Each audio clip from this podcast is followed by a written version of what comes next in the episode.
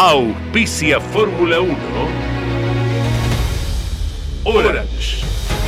Asesores de seguros. Estamos para cuidar lo tuyo, junto a las mejores aseguradoras del mercado. Orange. Llámanos al 11 32 37 30 00. Pauni. La fuerza de la mayoría. Urt. Excelencia y calidad alemana. Shell B-Power.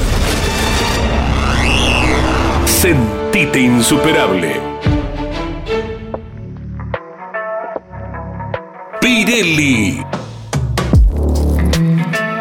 Sponsor oficial de la Fórmula 1. Banco Provincia de Buenos Aires, celebrando su bicentenario.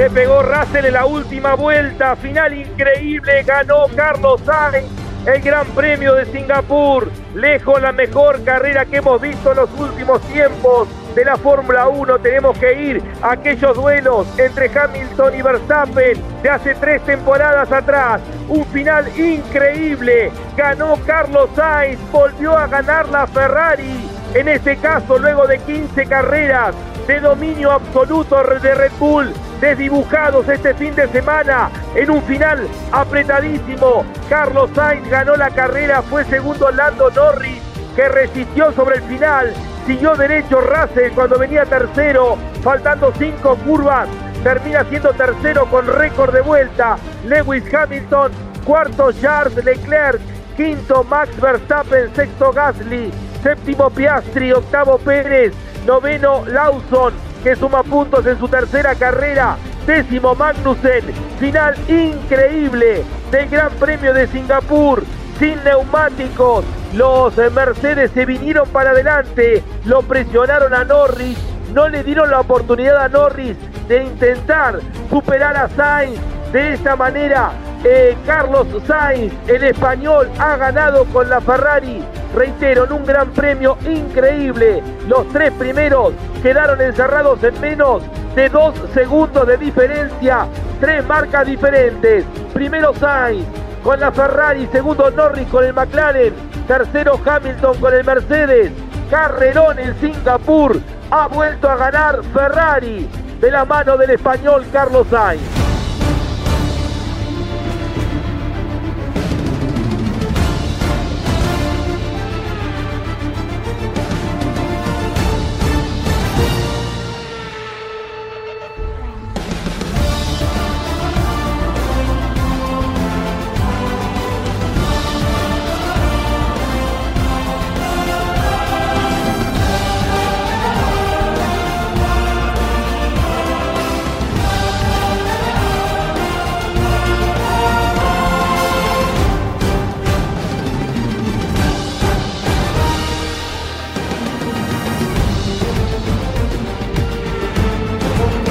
Popular y prestigiosa disciplina del deporte motor del mundo. Llega a Campeones Radio Fórmula 1. Sueños, historias, leyendas, los ídolos de ayer y hoy, con la conducción de Lon Chileñani. Fórmula 1. Pasión sin límites.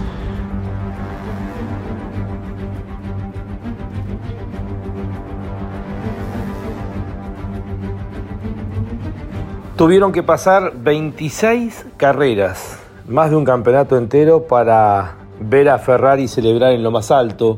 La última referencia, la última victoria había sido el Gran Premio de Austria eh, por parte de Charles Leclerc, promediando la temporada anterior. 26 carreras donde hemos visto de todo para Ferrari, luego de aquel comienzo contundente de la temporada anterior y fue de la mano de Carlos Sainz, como siempre digo, este piloto de tormenta que tiene Ferrari para los momentos complicados, había sido el más rápido ya en clasificación en Italia, la gran incertidumbre de saber si se tenía el ritmo para carrera. Y vimos eh, allí en Singapur con el retraso de los Red Bull, veremos dentro de una semana si es simplemente por el circuito o si estos controles reglamentarios nuevos que hay que han llevado a la marca austríaca a perder todo lo que venía ganando y dominando durante todo este año y la última del año pasado. Hemos visto la mejor carrera del año, lejos, eh, una carrera muy divertida, con un final apretado, fue para Carlos Sainz con un trabajo, reitero, brillante durante toda la competencia. Fue segundo Lando Norris, su ex compañero de equipo, casi compañero de equipo también en esta carrera, porque luego de eh, el ingreso de la mayoría de los competidores por ese auto de seguridad que salió, Lando Norris eh, pareció ser quien le iba a cuidar la espalda a Carlos Sainz, como al comienzo de la carrera había sido Charles Leclerc con esa muy buena largada con neumáticos blandos, superando al mismísimo eh, George Russell. Lando Norris, uno hubiese esperado un poquito más de agresividad para intentar eh, pelear la punta. Lewis Hamilton junto con George Russell, luego de la estrategia hecha por Mercedes de llamarlos a boxes con el virtual auto de seguridad, el virtual safety car, cuando abandonó Ocon, eh, se vinieron rápidamente para adelante, eran dos segundos más rápido que la punta por momentos y eh, finalmente Hamilton se lo vio en el podio como contrariado, como que sintió que tenía la oportunidad de ganar esta carrera y que le faltaron un par de vueltas. Los neumáticos habían terminado muy bien y quedó a solamente un segundo 27 centésimos de Sainz. Y esto demuestra lo apretado del final de esta gran carrera que hemos vivido. Russell se equivocó en la última vuelta cuando estaba presionando a Leclerc y estaba siendo presionado por Hamilton. Uno imagina que el siete veces campeón del mundo se jugó a todo nada en la curva 1 consciente que tenía que superar a su compañero de equipo si pretendía eh, aspirar a la victoria, que tuvo muy cerca, que sintió que tuvo muy cerca y que se le escapó. Charles Leclerc haciendo las veces de escudero, terminó finalmente en el cuarto lugar, eh, con un retraso inclusive de Ferrari en el sector de boxes, pero bueno, eh, también fue en un momento complicado porque estaban ingresando los Mercedes. Max Verstappen sin auto hizo una gran remontada, una estrategia diferente, tuvo Red Bull, eh, largó con neumáticos duros y se mantuvo con ellos durante gran parte de la carrera, luego remontó y consiguió ese quinto puesto detrás de Leclerc. Sexto, Pierre Gasly. Para destacar una vez más el trabajo de Oscar Piastri con el otro McLaren, por el hecho que Piastri este año es rookie, es debutante, sigue sumando y, sigue demostrando que es un distinto. También lo de Liam Lawson. ¿Habrá aparecido el futuro piloto 2 de Red Bull? Porque este neozelandés de solamente 21 años, en su tercera carrera, recordamos que tuvo que tomar el auto eh, directamente el día sábado en el Gran Premio de los Países Bajos, luego corrió en el Gran Premio de Italia, quedó un décimo prácticamente ahí a una posición de sumar puntos y en esta su eh, tercera carrera dentro de la categoría no solo supera a su compañero de equipo una vez más, a Yuki Tsunoda, sino que entra en los puntos con este noveno puesto. Y para Haas, eh, ratificando lo que habían hecho en clasificación, un décimo lugar, un punto para el equipo de los Estados Unidos en manos de Kevin Magnussen. Hemos visto una gran, gran carrera. Esto la verdad que motiva luego de lo que venía sucediendo con la Fórmula 1 en estos últimos tiempos, motiva muchísimo, ansioso ya por esperar lo que vendrá para el Gran Premio de Japón. Tenemos mucho para analizar de lo que dejó la mejor carrera del año, el Gran Premio de Singapur. Bienvenidos a Fórmula 1, un mundo de sensaciones sin límites. Estás viviendo Fórmula 1 en Campeones Radio. Con la conducción de Lon Chileñani.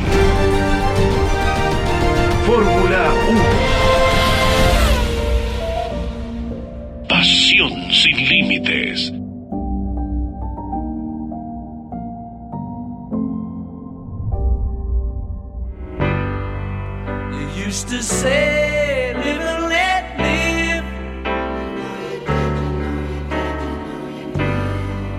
But if this ever. Hola, ¿qué tal? ¿Cómo están? Muy buenas tardes. Aquí estamos una vez más en Fórmula 1, programa número 121. Estamos con la operación técnica, el aporte permanente de Miguel Cayetano Páez, la musicalización del productor general de Campeones Radio, Ariel Dinoco, la voz comercial de Claudio Orellano que estuvo cumpliendo años en estos días, Iván Miori, Miki Santangelo, Gino Acosta, Jorge Dominico en la producción. Somos Fórmula 1, como cada día lunes de 17 a 18. Línea para oyentes, aquellos que quieran dejarnos un mensaje lo pueden hacer al 11 50 54 88 18 11 50 54 88 18 y ante algunos cuestionamientos acerca de si Mercedes manejó bien la estrategia o no, si tendría que haberlo mandado eh, tal vez a ser mucho más agresivo a George Russell para desgastar eh, tanto a Lando Norris como a Carlos Sainz para que luego el siete veces campeón del mundo Lewis Hamilton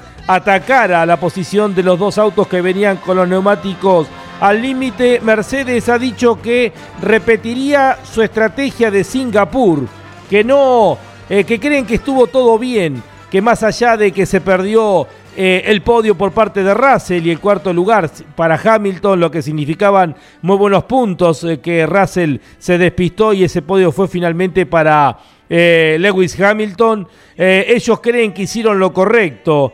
Obviamente que nadie va a saber en definitiva si se hizo lo correcto o no. Pero muchos han cuestionado que eh, Mercedes tendría que haber sido más agresivo por parte de Russell que estaba delante para intentar desgastar al primero y segundo y de esta manera tratar de que Hamilton logre la victoria al final de la competencia lo concreto que hemos vivido la mejor carrera del año y estamos para compartir no solo para hablar de esta carrera, sino de otros eh, temas más con un querido amigo, el José Di Palma. José, ¿cómo estás? Un abrazo grande. ¿Cómo andás, Lonchi? ¿Bien? Buenas tardes a vos, a toda la gente de campeones. Sí, como vos decís, una carrera entretenida, de las más lindas del año, y en especial porque, bueno, se terminó el dominio de Red Bull, ¿no? ¿Y qué opina José? ¿Se terminó el dominio de Red Bull? ¿Lo de Singapur es un espejismo y todo volverá a la normalidad en Japón? ¿O, tal vez estos eh, controles reglamentarios eh, le han sacado esa ventaja que tenía la marca austríaca? Mira, eh, yo creo que va a volver un poco más a lo que era antes cuando vayamos a Japón. El circuito no era el circuito ideal para para Red Bull, más allá de que ganaron en Mónaco, que era un circuito muy trabado. Eh, pero de Mónaco para acá hubo cambios, como vos decís, en las reglas, se cambió la estructura de la goma, se cambió ahora la flexibilidad de las alas, aunque uno veía el día sábado eh, a los Mercedes que enfocaban desde la cámara interior y se veía cómo flexionaban, eh, ellos tenían una publicidad en el spoiler delantero, y cuando tomaban velocidad que pasaban más o menos los 200 kilómetros por hora, aparecía el puntito de la I, o sea, se agachaba el spoiler, aparecía el puntito de la I de, una de las letras del sponsor, y cuando frenaba para doblar, eh, volvía a un lugar donde el punto de la letra desaparecía. O sea que eh, todavía creo que le queda a la FIA eh, trabajar y ver cómo iguala a todos dentro de lo que es la flexión de, una, de, un, ala o de un, de un apéndice aerodinámico como es eh, eh, el spoiler delantero del, del Fórmula 1 y sus diferentes partes, ¿no?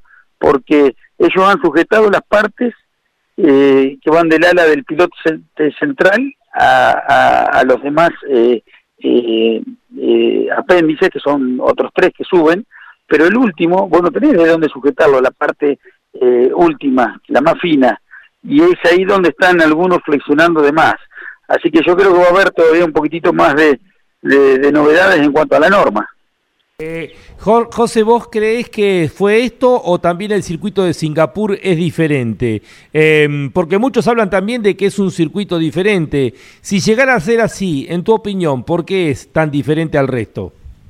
Mira, es diferente porque es un callejero con muchas curvas de 90 grados eh, es diferente porque en este caso se usaron, más allá de que nosotros veamos compuesto eh, el, el, rojo, el blando, blando, el medio que es el amarillo y el blanco que es el duro, en esta, en esta oportunidad de, los cinco compuestos disponibles, eh, esa gama de, de compuestos se ubicaron entre los tres más blandos, que casi nunca pasó en este campeonato y nunca pasó con la carcasa nueva.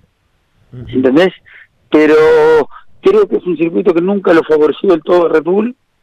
Eh, uno va históricamente, han estado prendidos ahí en la lucha, pero desde que están los motores estos, eh, por algo que no sé eh, bien qué, eh, nunca destacaron. pese a que destacaron en Mónaco, no destacaron acá.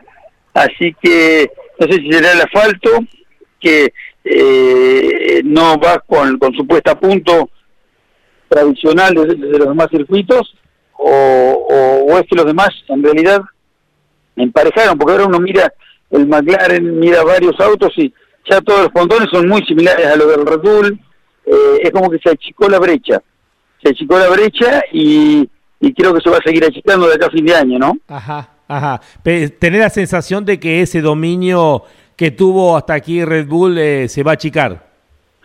Sí, sí, sí, sí, sin duda que se va a achicar. Creo que eh, vamos a ver carreras más parejas y, y hasta cierto punto eh, puede que estén guardando un poquitito también, ¿no? Porque eh, el, el, auto les, les está funcionando siempre muy bien en curvas rápidas, acá había una sola, que era la de la entrada a la recta y se hacía fondo, o sea, no había un, una gran continuidad de curva de más de 90 grados, por más que fuese rápido la curva, no tenía eh, una, permanencia muy larga. eh, ¿Cuáles son a tu juicio, José, los eh, trabajos para destacar?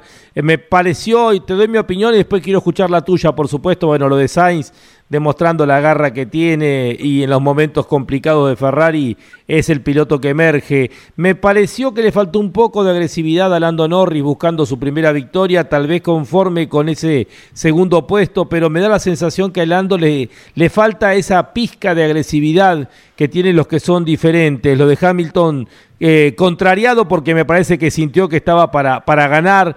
Eh, bueno, también el, gran trabajo, obviamente, de quien debutó hace dos carreras y media, eh, Liam Lawson, este chico de 21 años, el neozelandés que se destaca y se mete los puntos justamente en su tercera carrera.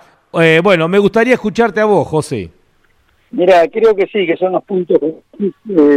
estuvo perfecto lo que hizo Sainz, cómo lo manejó creo que Norris se dio cuenta de que no podía, ¿no? Que Sainz tenía más y que estaba jugando un, un poco al gato y al ratón y que lo favorecía eh, lo que estaba haciendo Sainz, ¿no? Sainz, eh, como bien dijo, levantó en cierto momento para que Lando Norris agarrara el, el, DRS y los Mercedes no lo pudieran pasar. Si no quedaba muy expuesto Sainz y lo pasaban, eh, creo que fue una muy buena jugada creo que lo de Hamilton fue bueno, pero recordemos que también Hamilton siempre vino detrás de Russell con el DRS y el gasto lo tuvo que hacer Russell siempre, ¿no? Para, para intentar eh, eh, eh, avanzar. No, yo creo que llegaron un poco sin gomas. Cuando llegaron era, un circuito que, donde se gastaban bastante las gomas. por supuesto, empezaron descontando de dos segundos por vuelta, después de uno y medio, después de a uno y después cuando quedas atrás vos perdés un poco de carga y al no tener una frenada franca eh, y el auto de adelante también tener DRS, eh, se le complicó notablemente, ¿no? Y, bueno, fue una lástima lo de Russell, ese roce en el muro por nada, que lo dejó afuera, eh, la verdad que fue un pecado. Y, destacar lo de Liam Lawson, que, que creo que se la puso complicada a Red Bull volverlo a subir a, a Daniel Richardo, ¿no? Sí, realmente, ¿no? Estarán preguntándose qué hacen, ¿no? Se la puso complicada, como dijiste vos. José, ¿algo más querés agregar de la Fórmula 1 o te cambio de categoría?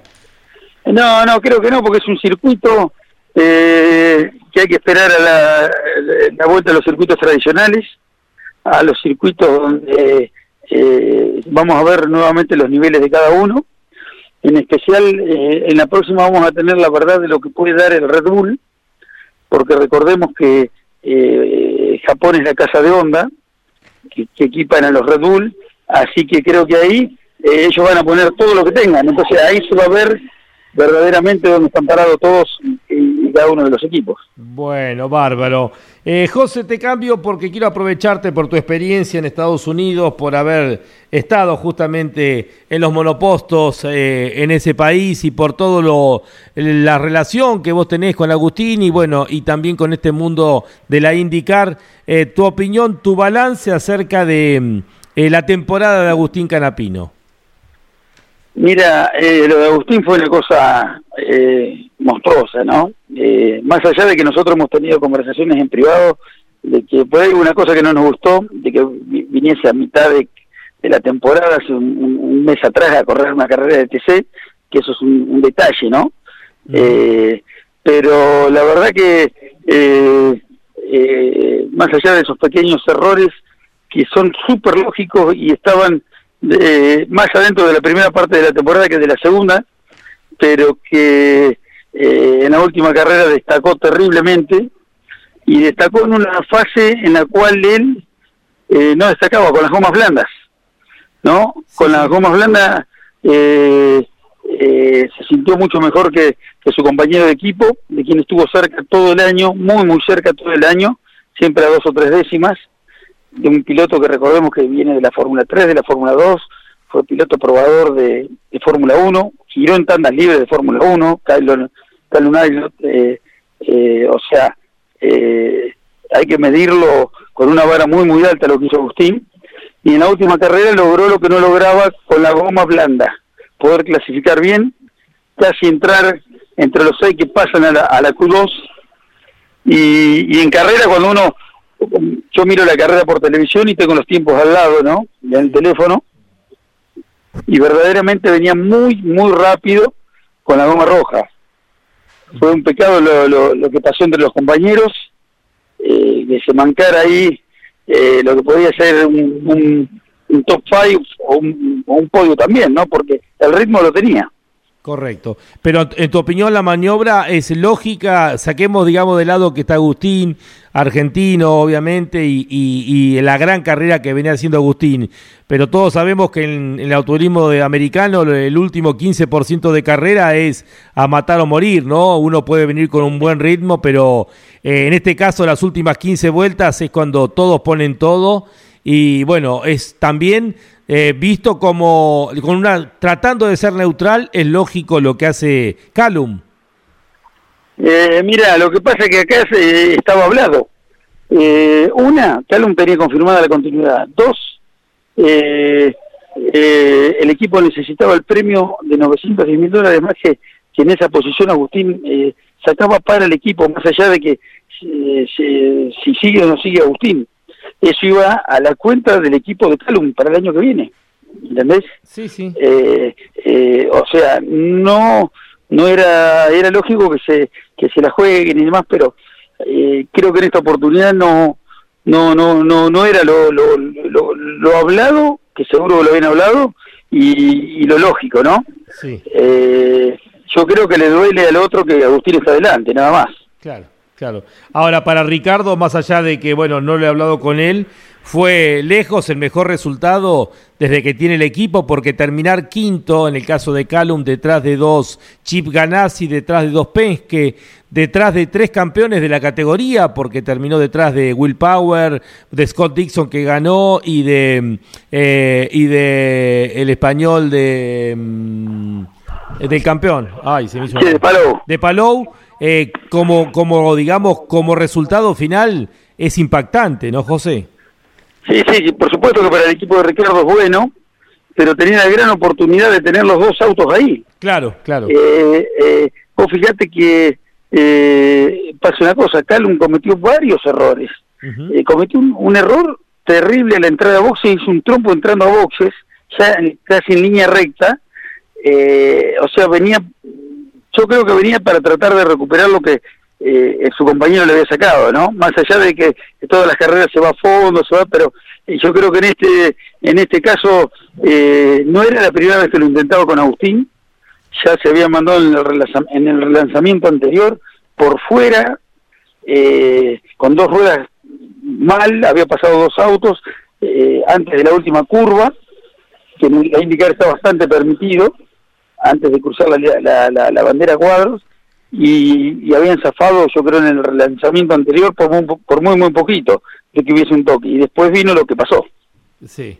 Ah, José, vos sabés que hoy se confirmó, eh, sorprendió también, la noticia de que Chip Ganassi va a saltar a tener cinco autos para el próximo año. Bueno, confirmados dos que ya estuvieron este año permanentemente, el campeón Palou, Scott Dixon, que es un emblema del equipo, Armstrong ya confirmado como piloto permanente, la incorporación de Linus Ludwig y ahora llega otro chico, Kiffin Simpson, de, Bar- de Barbados, que es uno de los pilotos que se destacó dentro de la Indy Light. Eh, Penske tiene confirmado los tres pilotos, Andretti tiene confirmado tres autos, no saben si va a tener tres o cuatro autos, el cuarto podría ser para Tatiana Calderón con un impulso de la IndyCar para que una mujer vuelva a correr. Arrow McLaren tiene confirmado los tres pilotos, Reijal también, Dale Coyne también, Carpenter también, eh, Anthony Joseph Foy también y el equipo de Meyer Shank también. Es decir que a priori eh, la única butaca que queda libre es la de Agustín Canapino porque también Junco confirmó a Callum Aylot. Y en el medio tenemos a un De Francesco con sus 10 millones de dólares y el hecho de ser canadiense, eh, que lo necesita la categoría. Eh, Sting Ray Robb con sus 5 millones de dólares. Bueno, Agustín, Conor Daly, Román Grosjean, el subcampeón de la Indy Light, eh, Hunter eh. Eh, es decir, eh, qué complejo todo y qué demanda que hay para las butacas de, de la Indy, porque también hasta se dice que algunos pilotos que hoy están en la Fórmula 2 están viendo la posibilidad de ir a correr a Estados Unidos. Sí, sí, la verdad que no está fácil, ¿no? No está fácil, pero yo creo que no sé cómo es la, la, la unión con Calum Aylot eh, y el equipo, ¿no? Yo eh, también tenés un tema de edad con Agustín que lo que lo complica, no de no no de calidad ni ni ni, ni ni otra cosa, ¿no? Porque Agustín se adaptó mejor a lo que no estaba acostumbrado eh, que no tenía nada que ver, que era el óvalo y le costó más que todos los circuitos. Que en esta última eh, eh, recuperó esa posición en lo que él siempre se movió, en un circuito encima complicado como el de Laguna Seca. Pero bueno, esperemos que, que se pueda revertir. Encima el momento de la Argentina no es bueno, obviamente en la parte económica ni en la parte política, porque el que está no puede decidir ya y el que entra tampoco lo va a poder hacer, eh, eh, eh, tal vez prestando atención a esto inmediatamente si es si es un gobierno nuevo, ¿no? Sí. Eh, así que la cosa no no está fácil. Yo creo que se merece una segunda temporada. Es más, creo que Agustín está eh, eh, sin exagerar eh, en los méritos a lo que ha hecho un, un Lole Reutemann en sus comienzos, que pasó prácticamente de autos con techo a, a autos de fórmula, y no me cabe la menor duda ¿no? de, que, de que Agustín está entre los cinco pilotos más importantes en la, en la historia del automovilismo argentino. Esto que marcabas, ¿no? Agustín se merece otra temporada. Si fuera un piloto con experiencia en monoposto, diríamos que fue muy buena en la temporada. Viniendo de donde viene Agustín, es superlativo lo que ha hecho, ¿no? Sí, sí, sí, sí, la verdad que sí.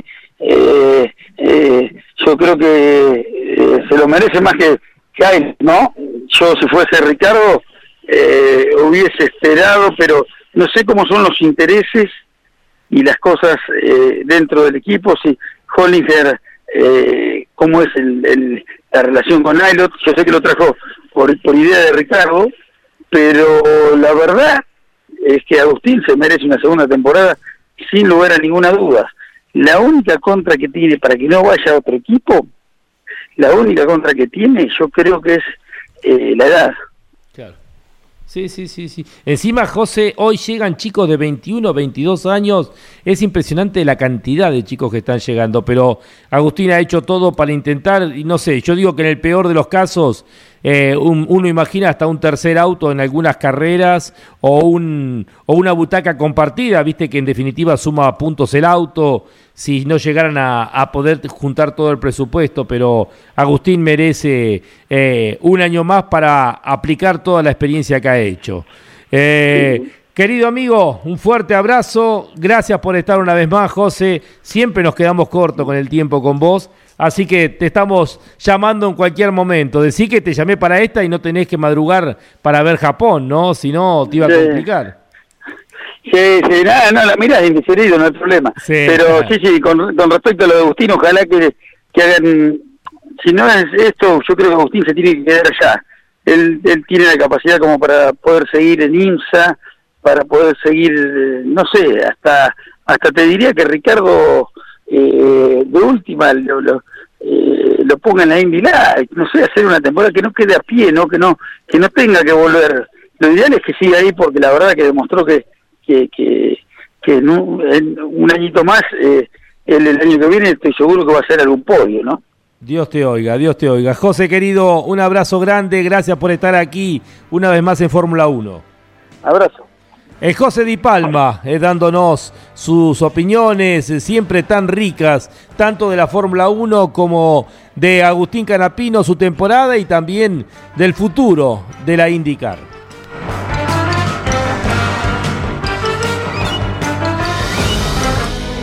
Está auspiciando Fórmula 1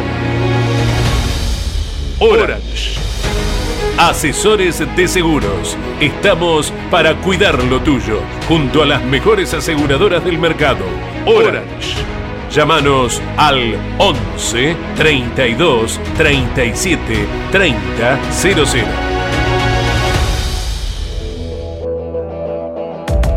Pauni. La fuerza de la mayoría. Burt. Excelencia y calidad alemana. Shell B-Power. Sentite insuperable. Pirelli. Sponsor oficial de la Fórmula 1. Banco Provincia de Buenos Aires, celebrando su bicentenario.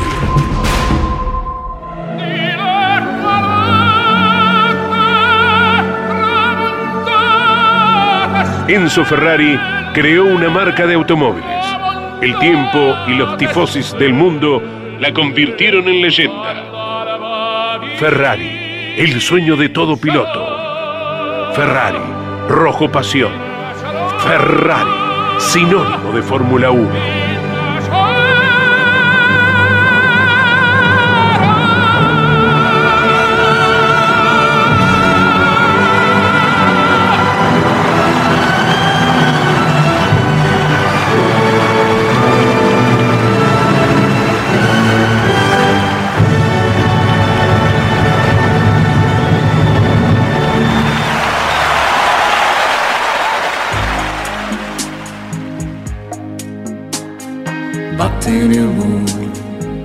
Che siamo ancora in tempo, credi di no, spensierato, sei contento, vattene amor, che.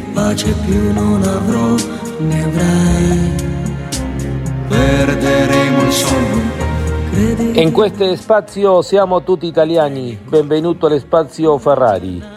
Y estamos de festejo los italianos, los tifosis de todo el mundo, luego de 26 carreras de aquel lejano Gran Premio de Austria del año pasado donde ganara Charles Leclerc, que no sonaba el himno italiano en lo más alto del podio.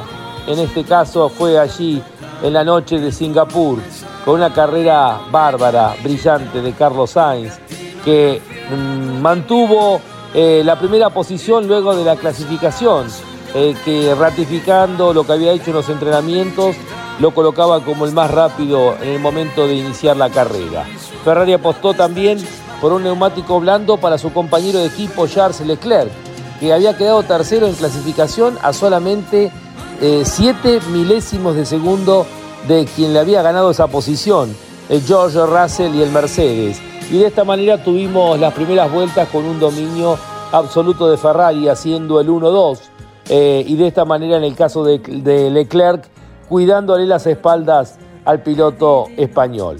Luego llegó la aparición del auto de seguridad y con esto el cambio de estrategia, el ingreso a boxes por parte de los dos competidores del equipo Ferrari. Sainz salió adelante del resto y Leclerc se demoró un poco por el tráfico propio que había justamente en boxes, em, incluido eh, lo que fue el momento del ingreso de los Mercedes.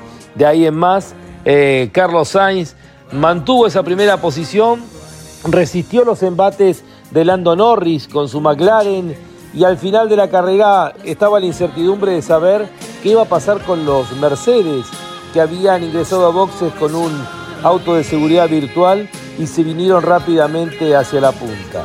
Eh, en definitiva, Hamilton llegó en el tercer lugar ante el abandono de Russell en la última vuelta. Eh, decía Carlos Sainz que literalmente los neumáticos delanteros estaban muertos, pero a pesar de todo ello resistió y le entregó a Ferrari una victoria importantísima. Ferrari corta la racha de Red Bull, como aquella vez Ferrari cortó la racha del equipo eh, McLaren en la época de Senna y Prost, ahora se vuelve a dar con la casa italiana esto que es eh, terminar una racha tan extensa de 15 carreras consecutivas y el hecho de que ninguna marca pueda ganar todas las carreras del año, eh, que era lo que parecía que iba a pasar y que en este caso en Singapur Ferrari cortó. Eh, la alegría, además eh, de superar a equipo Aston Martin en el campeonato de constructores ya con buena diferencia, Ferrari celebra un momento de gloria. Carlos Sainz en un momento brillante, bárbaro, y ya pensando seguramente en Suzuka, para ahora que se es protagonista, tratar de mantenerlo. Ferrari disfruta un excelente momento, Ferrari ha vuelto a la victoria. Ferrari, rojo pasión.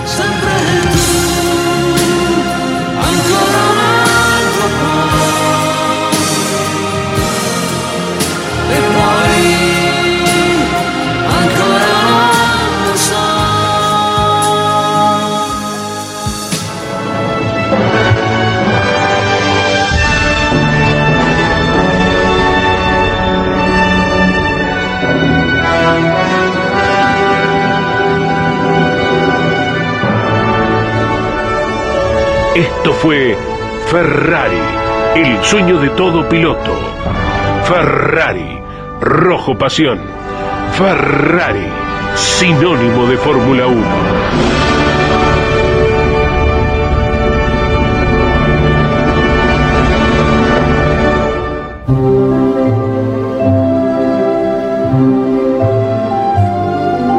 A partir de 1950, Miles de historias se han escrito de pilotos, automóviles, circuitos y protagonistas que han hecho cada día más grande a la máxima.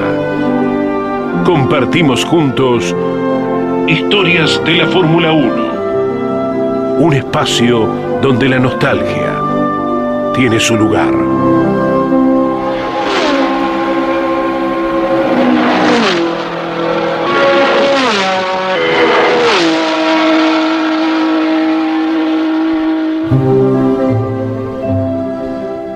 Hoy nos vamos al 18 de mayo de 1980. Ese día se corría el Gran Premio de Mónaco. Miguelito Páez sonríe. Era la sexta de las 14 fechas previstas hace ya 43 años. Este Gran Premio de Mónaco se corría sobre 76 vueltas al escenario que medía, lo sabíamos de memoria, 3.312 metros, para totalizar 251 kilómetros de carrera. La Fórmula 1 llegaba a Mónaco con, cuatro pilotos encerrados en solamente cuatro puntos. René Arnoux con el Renault era el líder del campeonato con 21 puntos. Segundo era Alan Jones con 19 puntos. Tercero Nelson Piquet con 18 y cuarto Didier Pironi con 17. 27 pilotos intentaban ingresar en la grilla que apenas habilitaba a 20 de ellos. En la clasificación quedaban afuera John Watson con el McLaren Cosworth en el puesto 21. En el puesto 22, Eddie Cheever con el Ocela. Y en el puesto 25, el segundo Brabham Cosworth en manos del argentino Ricardo Zunino. Didier Pironi el más rápido en clasificación con el Ligier Cosworth a 141 kilómetros de promedio. Era segundo Carlos Reutemann con el Williams Cosworth a 7 centésimos de segundo. Tercero quedaba Alan Jones a 39 centésimos. El Lole le hacía 32 centésimos a su compañero de equipo. Sexto con la mejor Ferrari era Gilles Villeneuve. Y en el puesto número 20 último quedaba el líder del campeonato, René Arnoux. Los problemas de los turbos, aquel retraso que tenían, lo habían ubicado y de allí largaba el líder del campeonato en la última posición. La, curva 1 se producía aquel accidente recordado por todos. Derek Daly pasaba por arriba del pelotón con su Tyrrell e, y se llevaba puesto a su compañero de equipo, Jean-Pierre Charrier, a Bruno Giacomelli con el Alfa Romeo y a Alain Prost con el McLaren. En, de los 20 pilotos que largaban, 7 eran franceses. A esto hay que sumarle que había dos autos Renault y dos autos Ligier. La apuesta de Francia con aquel revolucionario esquema lograba que un tercio de la grilla fuera de pilotos franceses y que el 20% de los autos eran de la marca Gala. Didier Pironi tomaba la punta y luego de la curva 1 en la trepada rumbo al casino, Alan Jones superaba a nuestro Carlos Alberto Reutemann. En la vuelta 24, Alan Jones, que estaba segundo y presionando a Didier Pironi, abandonaba por problemas con la transmisión. En la vuelta 54, cuando ya estaba lloviznando y Didier Pironi le llevaba 6 segundos al Lole, y que parecía que iba a repetir el triunfo de una semana atrás. Y con esto iba a tomar la punta del campeonato, esa llovizna le juega una mala pasada, se despista y allí el Lole toma la punta. Y comienza a ampliar la diferencia con su escolta, Jacques Henri Lafitte, con el otro Ligier. Carlos Reutemann gana a 130 kilómetros de promedio, hace el récord de vuelta, le gana a Lafitte por un minuto 13 segundos, al estilo Lole cuando ganaba las carreras. Tercero, siempre ahí estaba el hombre. Nelson Piquet, a un minuto 17 segundos. Cuarto quedaba Jochen Mass con el Arrows, ya a una vuelta, al igual que el quinto Gilles Villeneuve. De los 20 autos que habían largado, solo 8 terminaban la carrera. Lole conseguía su décima victoria de las 12 de su historial. Ganaba luego de más de un año y medio. Su última victoria había sido con Ferrari, el Gran Premio de los Estados Unidos del Este en el legendario circuito de Watkins Glen. Esto fue en 1978. Luego de su paso por Lotus, venía su primera victoria con Williams. En el campeonato, siempre ahí dijimos, Nelson Piquet como quedaba como líder, sumaba 22 puntos. Segundo René Arnoux a un punto. Tercero Alan Jones a 3 puntos. Cuarto Didier Pironi a 5 puntos y nos ilusionábamos con esa victoria del Lole que quedaba quinto en el campeonato a 7 puntos nada más de Nelson Piquet. Había 5 aspirantes en ese momento a la corona encerrados en menos de un gran premio de Fórmula 1. Esa noche, la del 18 de mayo de 1980, Carlos Alberto Reutemann cenó en el Palacio de Mónaco.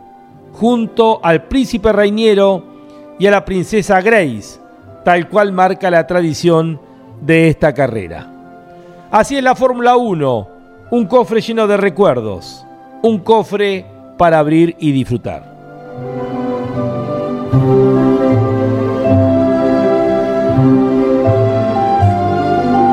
Así pasó. Historias de la Fórmula 1. Un espacio donde la nostalgia tiene su lugar.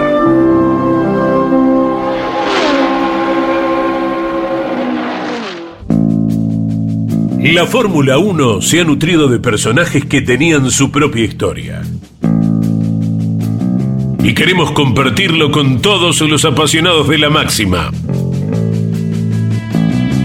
Ahora disfrutamos junto a todos ustedes de personajes de la Fórmula 1. Esos lujos que nos damos, él busca en el cofre y siempre encuentra algo. Daniel Meisner, ¿cómo estás? Abrazo grande. ¿Cómo te va, Lonchi? Muy buenas tardes. Un saludo grande para vos y tu equipo. Seguramente los oyentes de Fórmula 1 que siguen la categoría desde hace varios años recordarán que a principios de los 90 pululaban esos mecenas, esos millonarios caprichosos que de la noche a la mañana podían cumplir su sueño, ¿no es cierto?, de tener un equipo propio en la máxima. Eh, aportando una buena valija de dólares, claro. Pues bien, uno de esos magnates, por llamarlos de alguna manera, fue el italiano Andrea Sassetti, un exitoso empresario del calzado que hacia fines de 1991 creó su propia escuadra, a la que llamó Andrea Moda, como a su firma de zapatos de alta calidad. Para ello le compró el arsenal íntegro al equipo Coloni, que por entonces estaba retirándose después de no haber podido largar ni un solo gran premio en sus dos últimas temporadas. Sassetti contrató como pilotos a sus compatriotas Alex Caffi y Enrico Bertaglia y se lanzó a la aventura en 1992. Pero lo que siguió y lo que nos concierne hoy en esta historia es un despropósito tras otro que demostró que Sassetti estaba muy lejos de saber conducir un equipo. En la apertura en Sudáfrica, por ejemplo, no lo dejaron participar porque no había pagado el canon de 100 mil dólares que toda nueva estructura debía abonar, alegando él que ese equipo era el viejo Coloni con otro nombre. Finalmente, Max Mosley intercedió y lo habilitó para participar en la próxima carrera, o sea, en México, pero los autos no llegaron a tiempo.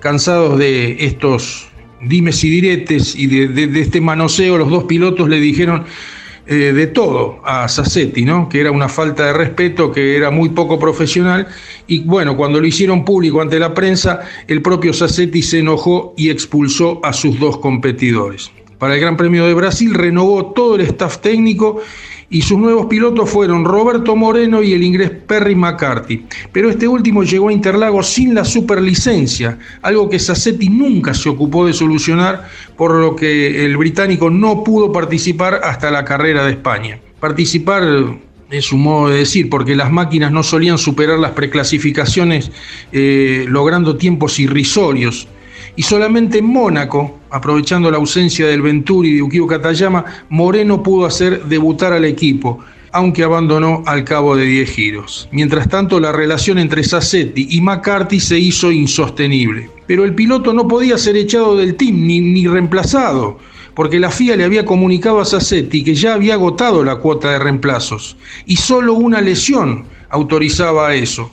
Las malas lenguas sostuvieron que desde entonces Sassetti buscó justamente eso, una lesión de McCarthy. Entonces empezó a hacerle la vida imposible, entre otras cosas colocándole neumáticos con dibujo en Silverstone, aunque la pista estaba seca, alegando que no había más juego de gomas.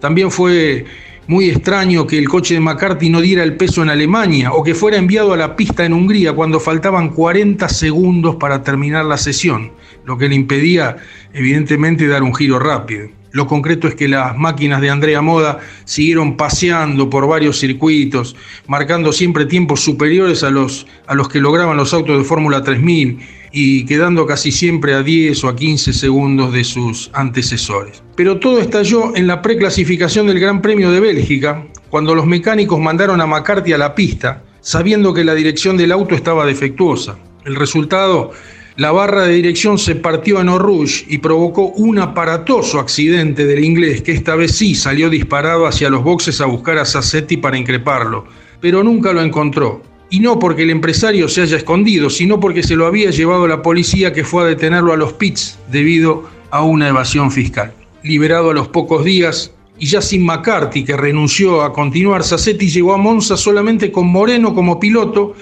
pero se le impidió el acceso al autódromo y se le notificó que la FIA lo había expulsado de la categoría. Sassetti intentó regresar en 1993 con un nuevo equipo llamado Bravo F1, que tenía personajes más conocidos como Nick Weir o Adrián Campos como figuras visibles, pero los organizadores y los sponsors, sabiendo que detrás de esto estaba Sassetti, le dieron la espalda y el proyecto nunca prosperó.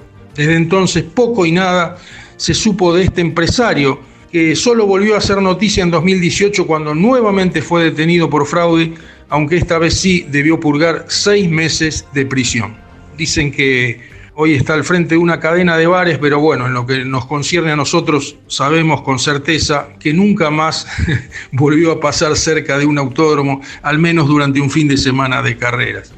Esta fue Lonchi la tragicómica historia de un italiano llamado Andrea Sassetti, personaje de la Fórmula 1. Un cariño grande y un enorme saludo otra vez a toda tu audiencia.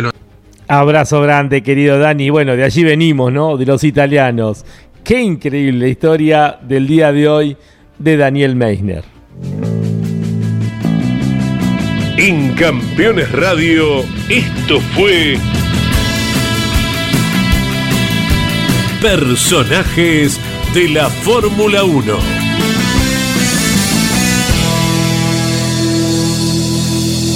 Junto a Daniel Meissner. Estás viviendo Fórmula 1 en Campeones Radio. Con la conducción de Lon Chileñani. Fórmula 1. Pasión sin límites.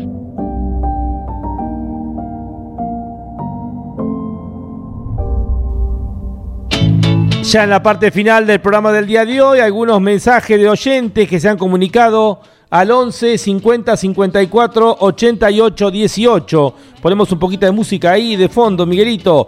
Hola Lonchi, equipo, por primera vez Ferrari hizo todo bien, me encantó Sainz, se lució la contracara Aston Martin. Tanto equipo como pilotos se equivocaron en todo. Abrazo gigante, Miguel de Hurlingham. Abrazo grande, Miguel. Gracias eh, por estar allí. Eh, hola Lonchi y a todo el equipo, campeones, un fuerte abrazo desde Loma de Zamora. Soy Cristian de McLaren Argentina. Felicitaciones, Cristian. Habrá que buscar hace cuántos años no teníamos una definición de cuatro autos con tres marcas distintas en menos de un segundo. Bienvenida a la falla de Red Bull y bienvenidos a segundo lugar para Lando Norris. La victoria está pegando en el palo. ¿Vendrá en Japón? Ojalá que sí. Abrazo y buena semana. A disfrutarlo, Cristian, la victoria del segundo lugar de McLaren. Y por qué no pensar que pronto pueda llegar la victoria. Hola Lonchi, buenas tardes. Carrerón el de ayer en Singapur, pero en mi opinión Red Bull va a volver a dominar en Japón, sobre todo con Verstappen. Pero está bárbaro que Ferrari, McLaren, Mercedes vuelvan a brillar en lo más alto. Saludos a todos los campeones, Daniel Yani desde Firmat Santa Fe. Vamos con el último mensaje del día de hoy. Hola Lonchi, saludos desde Punta Alta, impresionante carrera de Fórmula 1 en Singapur. Al fin victoria para Sainz, que casi se le escapó en Italia por Red Bull y al fin cortó la racha ganadora de 15 carreras. Veremos cómo andarán en Japón, si ganará Ferrari o Red Bull. Le faltan dos carreras para que Verstappen logre el tricampeonato del mundo. Así es. Nos veremos este fin de semana del TN en La Pampa. Bueno, los esperamos con toda la familia, Alessandro. Va a ser un gusto recibirlos ahí en la cabina. Carlos Alberto Leñani. Sobre el final vamos a leer alguna información más que tiene que ver con declaraciones de Charles Leclerc. Leclerc se rinde ante Sainz. Depende de mí ponerme al día.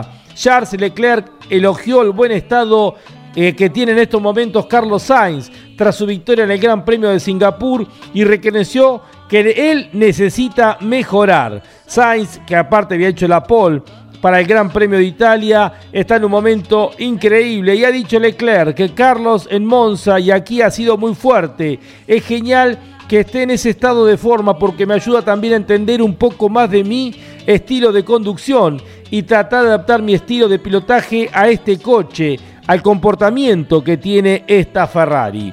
Seguramente para Charles Leclerc va a ser un analizar y tratar de mejorar, porque de eso se trata la Fórmula 1.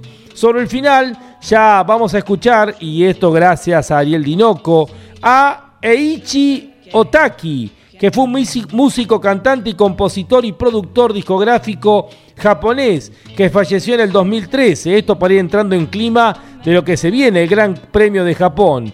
Se dio a conocer como miembro de la influyente banda de rock Happy End, pero fue más conocido por su trabajo en solitario. Eh, justamente, música de Ichi Otaki mm, servirá de fondo para lo que es el resumen final de Fórmula 1 del día de hoy.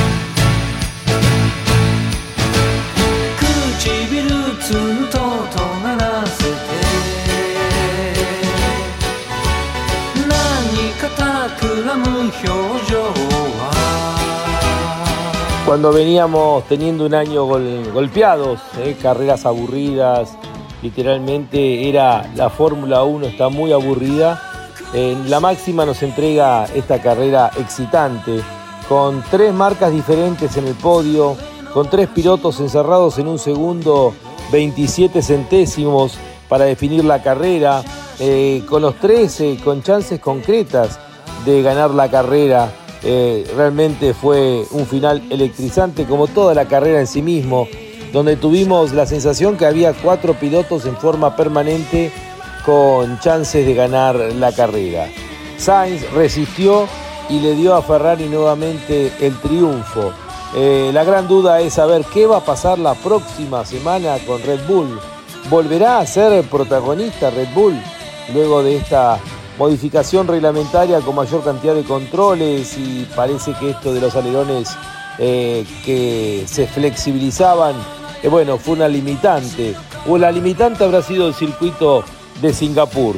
Esto recién lo sabremos la próxima eh, semana cuando tengamos uno de los escenarios más lindos, más exigentes que tiene la Fórmula 1 como es el de Suzuka y el tradicional Gran Premio de Japón.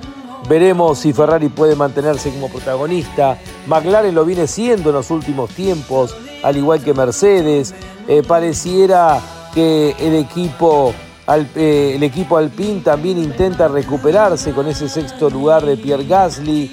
También ha perdido Aston Martin, ya no es el de las primeras carreras, solamente el talento de Fernando Alonso le permite estar allí eh, siendo protagonista. De hecho, su compañero de equipo ni siquiera pudo largar la competencia por el, terrible accidente que tuviera justamente en el día sábado, que fue uno de los grandes sustos que hemos tenido y me refiero a Lance Stroll.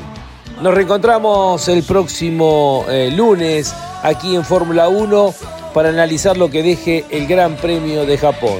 Se ha cortado la racha de Red Bull, ha vuelto a ganar Ferrari y esto es noticia en todo el mundo. Para la Fórmula 1 es importante la presencia de Ferrari y volver a recuperar esa magia de carreras tan lindas como las que vivimos en Singapur. Hasta la próxima semana, aquí en Fórmula 1, un mundo de sensaciones sin límites.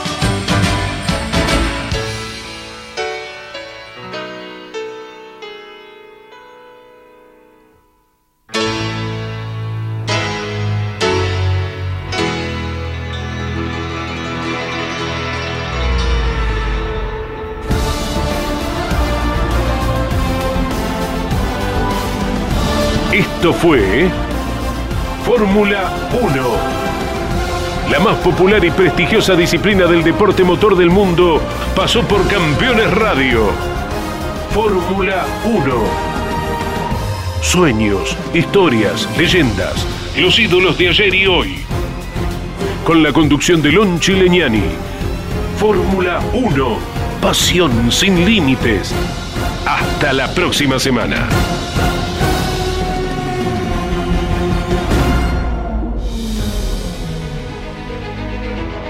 Auspicio Fórmula 1. Orange. Asesores de seguros. Estamos para cuidar lo tuyo, junto a las mejores aseguradoras del mercado. Orange. Llámanos al 11 32 37 30 00. Pauni. La fuerza de la mayoría. Urt. Excelencia y calidad alemana. Shell B-Power. Sentite insuperable. Pirelli. Sponsor oficial de la Fórmula 1. Banco Provincia de Buenos Aires, celebrando su bicentenario. Campeones Radio. Una radio 100% automovilismo.